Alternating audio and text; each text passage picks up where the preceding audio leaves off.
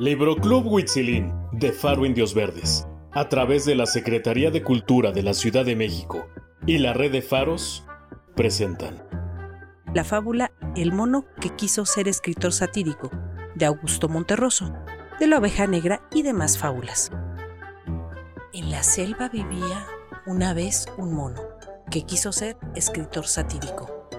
Estudió mucho, pero pronto se dio cuenta que para ser escritor satírico le faltaba conocer a la gente y se aplicó a visitar a todos y a ir a los cócteles y a observarlos por el rabo del ojo mientras estaban distraídos, con la copa en la mano. Como era de veras gracioso y sus ágiles piruetas entretenían a los animales, en cualquier parte era bien recibido y él perfeccionó el arte de ser mejor recibido aún. No había quien no se encantara con su conversación y cuando llegaba era agasajado con júbilo, tanto por las monas como por los esposos de las monas y por los demás habitantes de la selva, ante los cuales, por contrarios que fueran a él en política internacional, nacional o doméstica, se mostraba invariablemente comprensivo, siempre claro, con el ánimo de investigar a fondo la naturaleza humana y poder retratarla en sus sátiras. Así llegó el momento en que entre los animales era el más experto conocedor de la naturaleza humana, sin que se le escapara nada. Entonces, un día dijo, voy a escribir en contra de los ladrones, y se fijó en la urraca, y a principio a hacerlo con entusiasmo, y gozaba y se reía, y se encaramaba de placer a los árboles, por las cosas que se le ocurrían acerca de la urraca.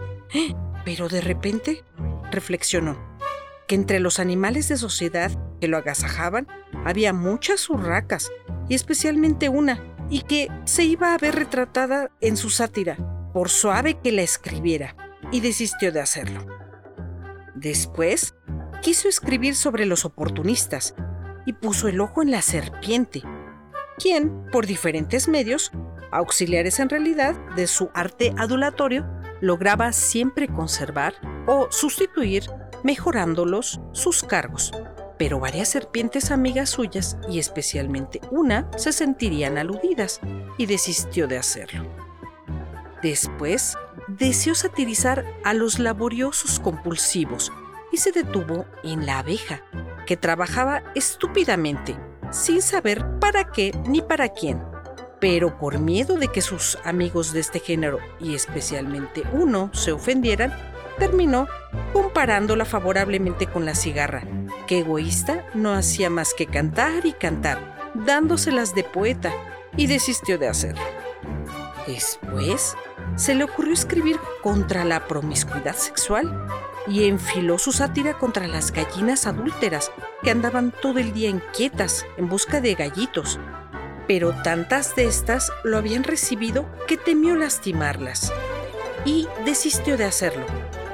Finalmente elaboró una lista completa de las debilidades y los defectos humanos y no encontró contra quién dirigir sus baterías, pues todos estaban en los amigos que compartían su mesa y en él mismo. En ese mismo momento renunció a ser escritor satírico y le empezó a dar por la mística y el amor y esas cosas. Pero a raíz de eso, ya se sabe cómo es la gente, todos dijeron que se había vuelto loco y ya no lo recibieron tan bien ni con tanto gusto.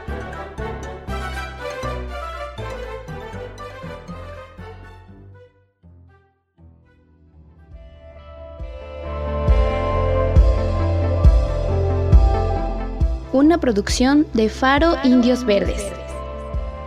Síguenos en nuestras redes sociales, en Facebook e Instagram como Faro Indios Verdes, Twitter arroba Faro Indios Verde.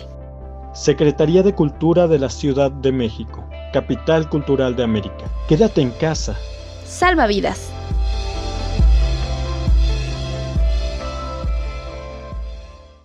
Este programa es de carácter público, no es patrocinado ni promovido por partido político alguno y sus recursos provienen de los impuestos que pagan todos los contribuyentes. Está prohibido el uso de este programa con fines políticos, electorales, de lucro y otros distintos a los establecidos.